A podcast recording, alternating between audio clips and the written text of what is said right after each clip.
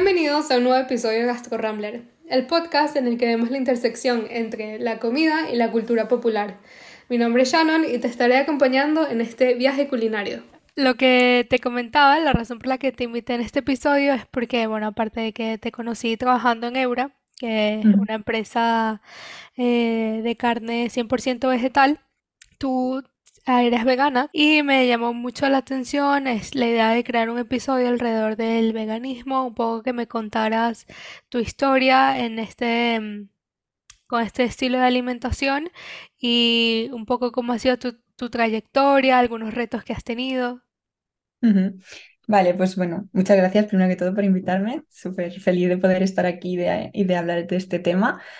Eh, y bueno, mi historia un poco empezó eh, es un poco interesante porque empezó como dos días antes de que yo hiciera 18 años.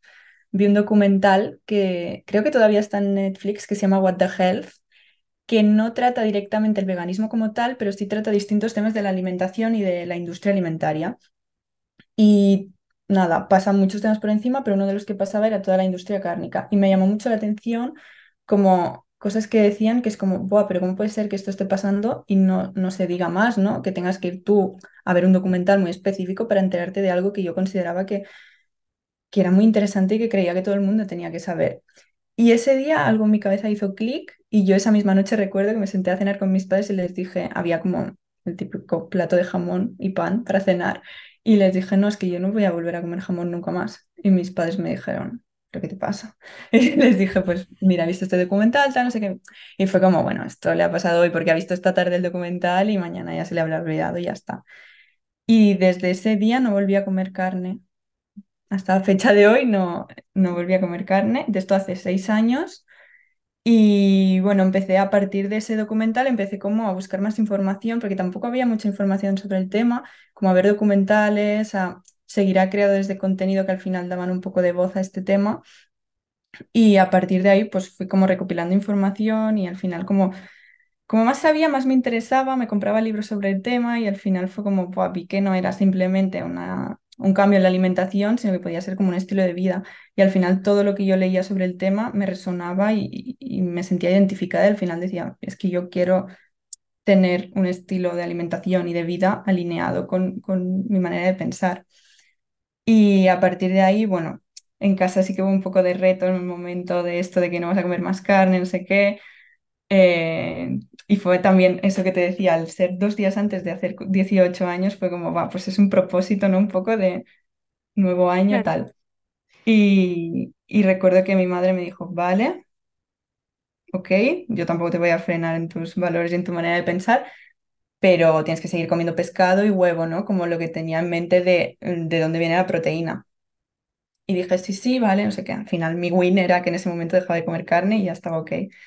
Y, y al cabo del tiempo, pues eso, yo iba leyendo más, informándome más y dije, wow, existe esto que se llama veganismo, ¿no? Que es además no vestir con animales, no consumir nada eh, espectáculos ni nada en los que se usen animales y obviamente pues el dejar también de comer pescado, lácteos, huevos y todo lo que deriva de ellos.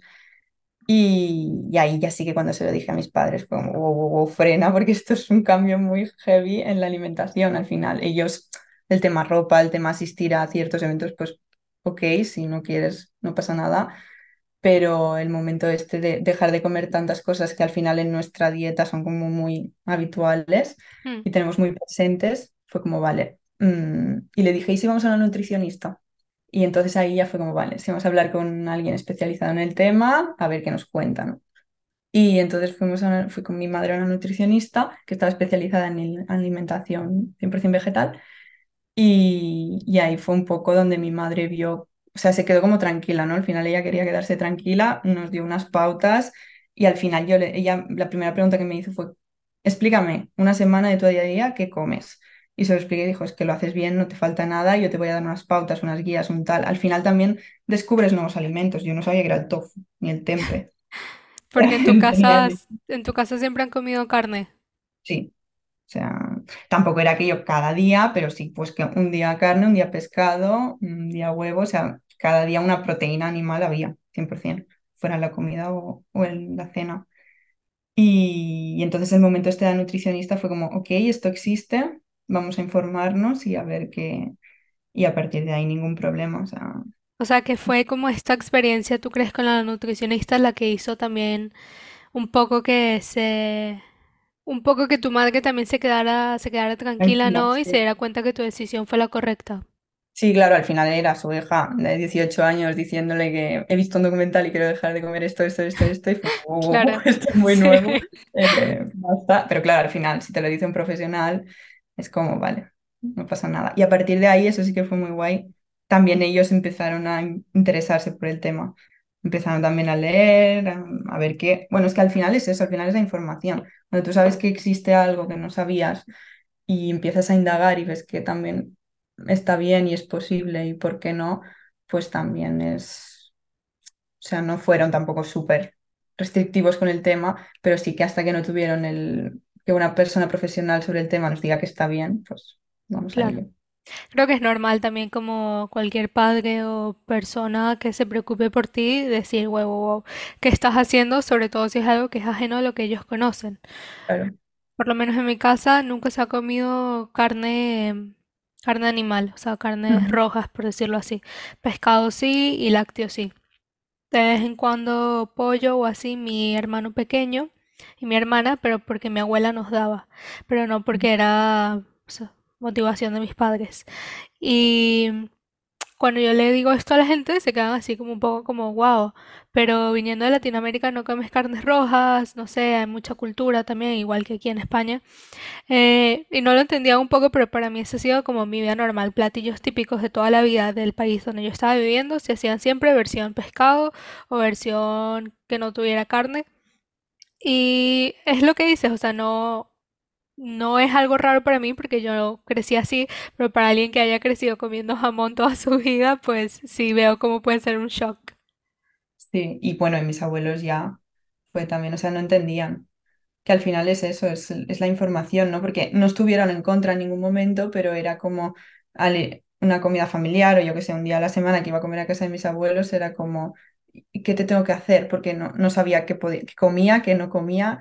Y también me hacía mu- mucha gracia porque ella me decía, pero que lo asimiló un poco a una alergia también, ¿no? ¿Qué puedes comer? Me decía, digo, no es lo que pueda o no pueda, yo realmente, por suerte, que no- en tema de las intolerancias y tal, puedo comer de todo, pero decido pues no comer productos que, que vengan de un animal, ¿no?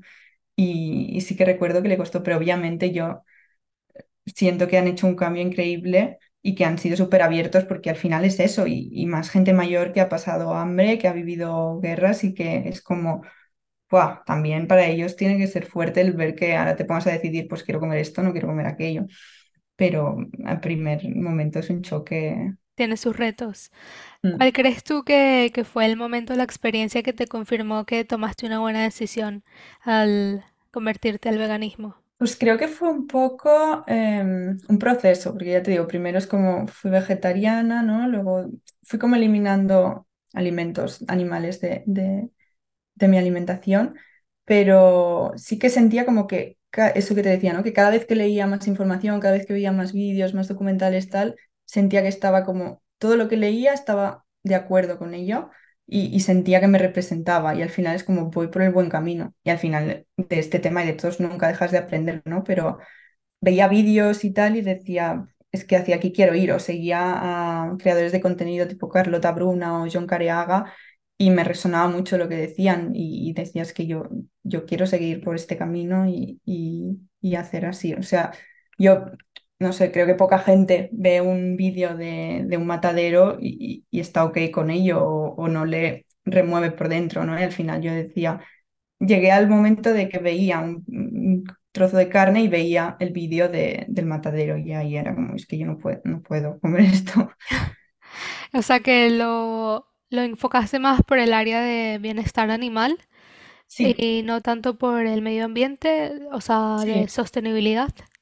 El primer momento y lo que más me resonaba a mí era el bienestar animal. Y ya te digo, ¿eh? el documental que vi no era nada relacionado con el bienestar animal, pero a mí era el tema que me tocó más. Sé que hay gente que empieza eso por medio ambiente o, o por salud, porque al final por intolerancias o lo que sea, pero sí que yo empecé por el tema de de bienestar animal y luego sí que vas aprendiendo cosas, vas viendo, pues también tengo también problemas hormonales que el mismo médico me decía, ah, pues si eliminas la carne roja de tu dieta, pues mejor para estos problemas hormonales, ¿no? Al final, a medida que fui aprendiendo, fui preguntando y fue como ir linkeando temas, pero sí, el principal fue, fue el, bienestar animal. ¿Y cuál ha sido esta cosa que te ha sorprendido más a medida que ibas estudiando y que ibas informándote más sobre esta alimentación más consciente que estás manteniendo? Igual alguna cifra que no sabías o, o algo que al final yo creo que existe también mucha desinformación en la industria de la alimentación. O sea, cuando ya trabajas en, e- en este ámbito, no solo en el, en el ámbito de, de carne 100% vegetal, sino en el ámbito de alimentos y bebidas te vas enterando más y más. Y sobre todo cuando ya estás en una compañía como en Eura, eh, creo que la cantidad de información que recibes es muchísima y ya está en ti discernir lo que te sirve y lo que no. Mm. Sí, lo que más me impactó fue que toda esta información nos explique, ¿no? Porque al final sentía eso que era una información que yo sabía que si hubiera sabido antes, pues igual hubiera empezado antes a aprender sobre el tema. Que algo tan básico como la alimentación, por ejemplo, no sea una asignatura en, en los colegios, no se enseñe a los niños a comer. Es como esto, esto, esto y ya está, ¿no? Eso sí que me, bueno, me, me sorprende todavía a día de hoy. Y después es eso, al entrar en Eura, pues ya números de, de la de animales al final que, que, que se matan al día para consumo em, humano y la de, y después lo que comentabas, esto también en números de medio ambiente es que es, es muy fuerte y al final, pues sí, suerte de empresas como Eura o de también, por ejemplo, Better Foods que hablan más de todo el tema de azúcares y de, al final, todo el tema de los procesados, que no es solo el tema de veganismo, carne animal, carne vegetal, sino todo lo que nos venden al final en, en supermercados y con el marketing de alimentación, de que al final te lees, te empiezas a leer por detrás las cajas de cereales, así y es como, "Buah, es que no sé lo que estoy comiendo. Al final es comida que hacen para que sepa bien. Y yo Mm, me incluyo, ¿eh? O sea, yo soy la primera que veo unas galletas de estas dulces que el dulce me mata y me las como y muy pocas veces me ha parado a decir, guau, ¿qué me acabo de comer? O sea, sabe bien, te Sí, lo comes y lo sigues sí. consumiendo. Que creo que también es el reto todavía de, de estas comidas alternativas para también alcanzar estos, estos sabores que sean tan parecidos. mm, Y creo que también ha sido una de las cosas por las cuales compañías como Eura ha, ha triunfado tanto, porque ha logrado llegar a estos sabores e incluso muchas veces superarlos de carne que es de origen animal y que sepa igual. O sea, yo me acuerdo la primera vez que mi, mi padre comió el, chorizo de Eura. Él no come carne desde un montón de tiempo, desde antes de que mi hermana mayor naciera. Y me dijo, "Buah, es que me trasladé a cuando mi madre me hacía eh, chorizo con arroz y lentejas. Y es que sabe idéntico, huele igual, casi estaba como súper emocionado, como muy feliz. Es que al final los sabores también nos transportan, ¿no? a, momentos de la vida y al final también marcas como Eura, por poner el ejemplo, ¿no? Pero ayudan mucho también a dar a entender a la gente. Y eso que te comentaba yo, que mis abuelos no acababan de entender el, cambio este en la alimentación, me decían, ¿pero qué comes? Que no sé qué, pues también aproveché y les dejé probar pues cosas de Eura eh, y por similitud a lo que ellos comen, en este caso el chorizo, y fue como, no, o sea, me estás mintiendo, esto es chorizo, chorizo animal, y yo no, no, es, está hecho con proteínas vegetales. Y claro, en ese momento fue, pues, ahí entendieron también pues que realmente estaba comiendo cosas, o sea que abres el abanico y comes mil cosas más que no conocías, ¿no? Pero al final estos productos que se parecen tanto a la versión animal, pues ayudan a tanto a gente a hacer la transición como a simplemente, pues un día en lugar de comer el animal como el vegetal y como realmente sabe igual, igual me da un plus en tema de salud y tal, pues ¿por qué no? Claro, a mí se me quedó también mucha muy marcada esta frase de...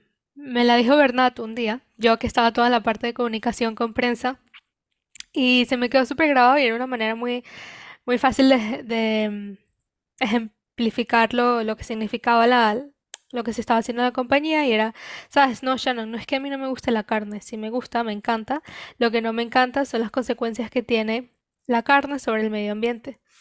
Y es una manera que la prensa pues le encantó esta frase porque es como, bueno, sabes, es básicamente lo que estamos haciendo aquí, que es darnos opciones que, que así no seas vegano, pues te puedes comer igual, te gustan igual y que tienen repercusiones medioambientales menores. Bueno, y obviamente también de toda la parte del bienestar animal. Es que es eso, al final también nadie es perfecto, ¿no? Y, no, el objetivo tampoco es convertir a que todo el mundo sea vegano, pero pues eso, si una vez a la semana o dos o lo, que sea puedes sustituir eh, o ya no usar proteínas vegetales como Eura, sino simplemente es entender que no, cal- no hace falta comer carne animal cada día, que puedes tener una dieta variada eh, y que no tengas ninguna deficiencia alimentaria sin comer carne animal cada día. Y al final es eso que un tema que creo que ahora parece que se está empezando a hablar y que circula más, pero es eso, que es un tema como que estaba ahí muy, muy escondido y hace, es que es eso, ni cinco, cinco años, porque cuando empecé no, no había mucha información. Ahora que hablas de, estas deficiencias, ¿cómo equilibras tú tus necesidades nutricionales con esta alimentación vegana que llevas? ¿Hay algunos suplementos que te tomas o cómo te, aseguras de que no te falte nada? Mm. Cuando fui a la nutricionista también es como una de las cosas que más preocupaban a mi madre. em, y es lo que me dijo la nutricionista. Dice, lo único que te tienes que suplementar como tal con una pastillita es la B12. Pero tú, por ser vegana o tu madre comiendo carne animal, también puede pasar, porque al final la B12 es una vitamina que se encuentra en el suelo y lo llevan las verduras al salir del, del suelo de la tierra. Al final, entonces el animal se come esa, esa verdura y absorbe la B12 y tú absorbes la B12 comiéndote al animal. Entonces, como todo el ciclo este. ¿Qué pasa? Que hoy en día, como producimos tantísimo, ni las propias verduras llevan esta estos niveles de B12 necesarios, porque por pesticidas, por no cultivarse en, en tierras que tengan todo el proceso que hacían antes, entonces al final lo que se le hace es poner la B12 en el pienso del animal o a veces inyectada. Y al final tú la absorbes porque te comes ese animal que está suplementado. Entonces es lo mismo que este, si te suplementas tú una vez a la semana con una pastillita. O sea, es lo único que me tomo y, y también cuando le comuniqué a mi, al médico de cabecera que, había tomado esta decisión y que eh, iba a llevar esta alimentación, me dijo, ok, haremos analíticas cada seis meses como se puede hacer cualquier otra persona para controlar que está todo bien. Y siempre me mira la B12 y nunca he tenido un déficit de B12 ni de hierro, ni eh, un poco estos mitos ¿no? que hay de que te va a faltar calcio, te va a faltar hierro, te va a faltar B12. No te falta nada. Y sí que es cierto que muchos alimentos tipo Eura o muchas leches vegetales o sí llevan esta suplementación de B12, pero sí que es lo único que recomiendan que te suplementes igualmente. Pero es eso, mm, tanto alimentaciones vegetales como no, porque hoy en día tampoco llegamos a los niveles. Yo tengo niveles más altos de B12 ahora que cuando comía carne animal. Y a la hora de, no solo de, de deficiencia, sino también de, de equilibrio, equilibrio, disculpa por, por decirlo de alguna manera, porque ¿cómo lo haces? Porque yo veo que también muchas veces alguna pega, ¿no? que le ponen algunas personas a este tipo de alimentación es que puedes llegar a ser muy calórica eh, por la cantidad de legumbres que se consume, carbohidratos, etcétera, porque está sustituyendo también. En México tiene una frase que dicen que la carne de los pobres es arroz con frijoles, Mm, porque si lo juntas, pues te puede llegar a dar eh, a nivel nutricional algo similar, pero es muy calórico. Entonces, obviamente es un país que sufre de cifras número uno, número dos, siempre va variando con Estados Unidos, de sobrepeso y obesidad infantil y adulta. Eh, esto en este caso es distinto, obviamente, porque es más barato y lo hacen por algo de necesidad y no tanto por elección. Eh, pero en tu caso, que bueno, que se ve que eres una persona sa- saludable, em, ¿cómo equilibras esto? La verdad es que no lo he mirado aquello al dedillo porque también supongo que depende de la, de la experiencia que tengas con la persona, con la nutricionista con la que te lleve, pero ella nunca me habló de, ni de pesar la comida ni de mirar exactamente. Me dijo que tú en una semana comas X cantidad de tal, tipo que tengas variedad, que en tu variedad, eh, que en tu plato haya variedad de colores. Al final es eso, jugar con todas las verduras posibles, con todo, pues eso, un día em, legumbres, un día pues una proteína vegetal un día el tofu, un día... Al final es eso, es jugar con la comida. Eso también recomiendo mucho, porque yo cuando empecé no tenía ni idea y, y en mi mente estaba eso, digo, es que voy a comer garbanzos cada día. Y al final es empezar también a seguir, eh, ahora hay muchísimos creadores de contenido que al final con internet lo tenemos todo tan, tan a la mano y que que son gente titulada, que, son, que tienen estudios de nutrición y tal, y que realmente las recetas que hacen son completas. Un, por ejemplo, Addicted to Hummus o La Gloria Vegana, que son, son muy conocidos, piensa que igual hacen una receta al día, suben una receta al día eh, a, sus perfiles de Instagram o de TikTok o de lo que sea, y, y son recetas accesibles y que realmente muchas usan verduras y y legumbres y no sé, creo que hoy en día con la información que hay en internet no, no tienes, ni, ni te aburres de la comida, ni al final es todo lo que tú quieras jugar. Y es eso, yo nunca he sentido ni, ni que me aburra lo que como, ni que tenga eso, problemas de comer demasiado carbohidrato, ni nada. Pero sí es cierto que tampoco he ido aquello a medir todo lo que como. Claro, bueno, obviamente yo creo que también depende de de las necesidades nutricionales que tenga cada persona, de la manera en que digiera. Obviamente un especialista va a poder recomendarlo, recomendarle, ¿no? Una, una dieta mejor. Eh, pero sí es cierto que puedes conseguir lo que quieras en internet, literalmente, eh, hoy en día. Y, y esto también te inspira un poco y te hace eh, ir más allá, supongo, ¿no? Explorar un poco con creatividad, ok, ¿qué me voy a cocinar hoy? ¿Qué no? Y muchas veces son recetas sencillas. Está este, este creador de contenido inglés, eh, creo que se llama Callum Harris, ¿no? Iba a la Mm, Rebel House muchas veces con Eura. sí, Y me gustan sus recetas porque son recetas la mayoría de menos de 30 minutos. Y para alguien que no le guste cocinar y que no se quiere lanzar dos horas en la cocina para un solo plato, pues igual es algo rápido, saludable, sencillo que también hace que te que no desistas, ¿no? Si tienes como una meta de mantenerte en este camino del veganismo.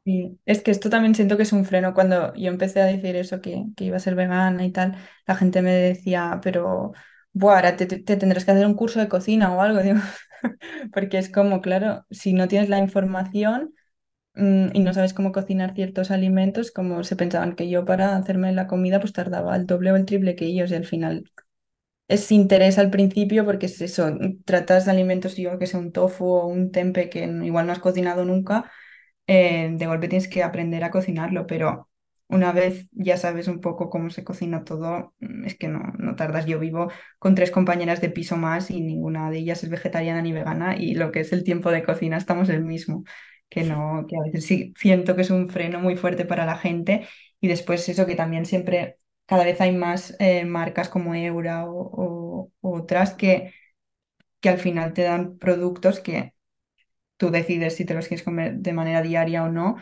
pero que te ayudan mucho, pues que si tienes un last minute de "Mm, no sé qué hacerme para comer, pim pam, tienes opciones. Hmm.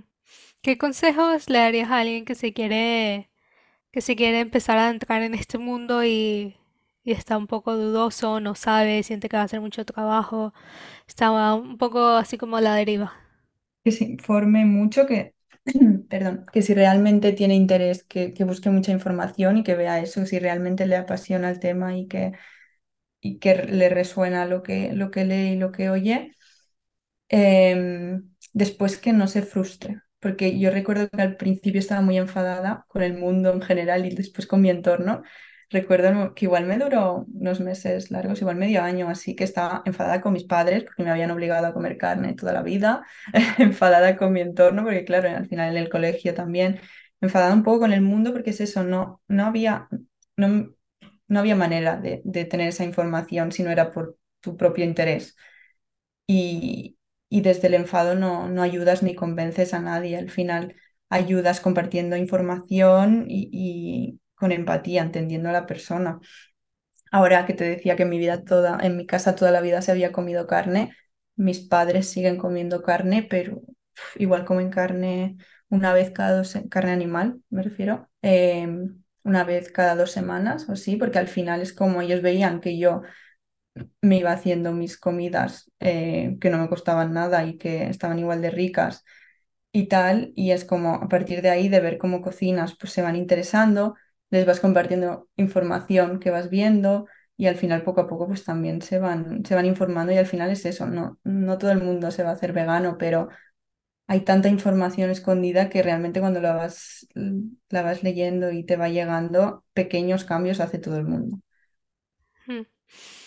Sí, al final también un poco de lead by example, ¿no? O sea, Sí, eh, liderar por ejemplo, y mostrarles que lo que parece súper complicado al final, Pues, una tontería. o yo qué sé, tienes una comida con amigos, pues tú te llevas, tú- cada uno lleva algo, pues tú te llevas una, una receta 100% vegetal y esto yo lo he hecho mucho de no decirlo, no decir que es 100% vegetal, de como, como cada uno lleva algo, pues yo llevo esto para que coman todos tal. Y sea, por ejemplo, con, con Eura, como decíamos antes, que es como la manera más fácil de engañar a la gente, de que lo prueban tal, qué rico, no sé qué, y luego se lo dices, ¿no? Y dices, pues mira, mm, es 100% vegetal y he estado media hora para cocinarlo.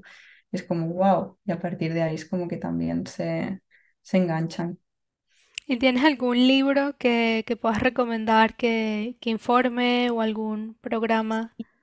Em, bueno, documentales, todo lo que son un vídeo de YouTube que está muy bien, que al final es YouTube que todo el mundo tiene acceso, que se llama 101 razones para ser vegano. Es, está muy bien porque es eso, te explica una por una sus razones y es muy, es muy guay la manera en que lo explica. Después también el que he dicho antes, What the Health, que está en Netflix, que no es sobre veganismo 100%, pero habla mucho de la industria alimentaria. Y después también Cowspiracy y Seaspiracy. Cowspiracy tiene unos añitos ya y Seaspiracy lo hicieron, lo sacaron hace poco en Netflix, que habla Cowspiracy sobre la industria de la carne animal y Seaspiracy sobre la industria de la pesca, que también es un tema que ahora parece que va saliendo, pero es como se ha hecho mucho foco en la industria eh, de carne animal y, y también está guay ver el punto de, de la pesca. Eh, y después libros, Carlota Bruna tiene dos libros sobre el tema. Camino a un mundo vegano.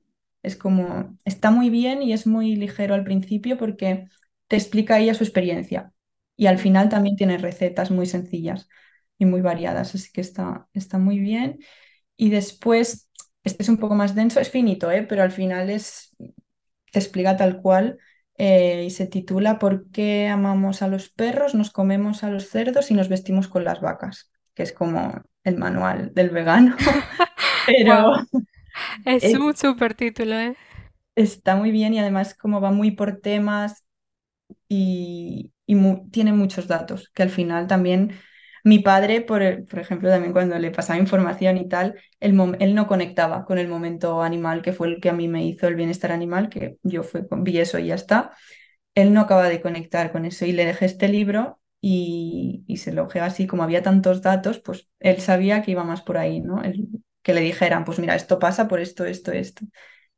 Y al final también es un poco más duro, por ejemplo, que el de Carlota Bruna, pero está muy bien. Y de, de temas un poco más relajados, ¿qué, qué tipo restaurante vegano recomiendas que tú digas, wow, el más top de Barcelona o de España?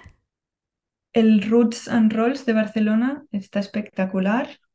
Fui a comer hace, creo que fue la semana pasada. Cada vez que puedo voy porque me encanta el sushi vegano, que Increíble. como yo nunca lo había probado antes, de verdad que lo pruebas y, y si no sabes, piensas que eso tiene pescado y me encanta.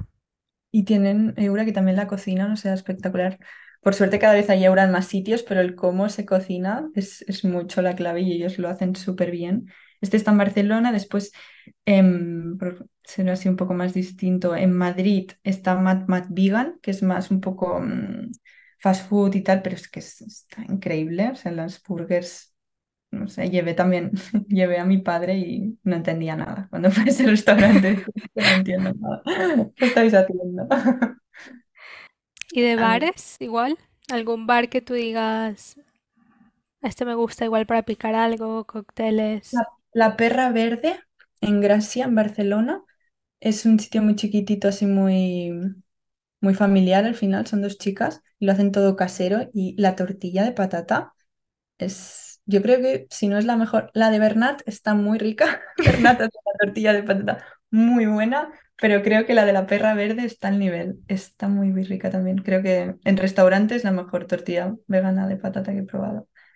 A mí me encanta es la de Alex, Chef Alex. También, también. o sea, Que él, es que, claro, al ser el jefe del departamento culinario de Eura, pues no me esperaba menos.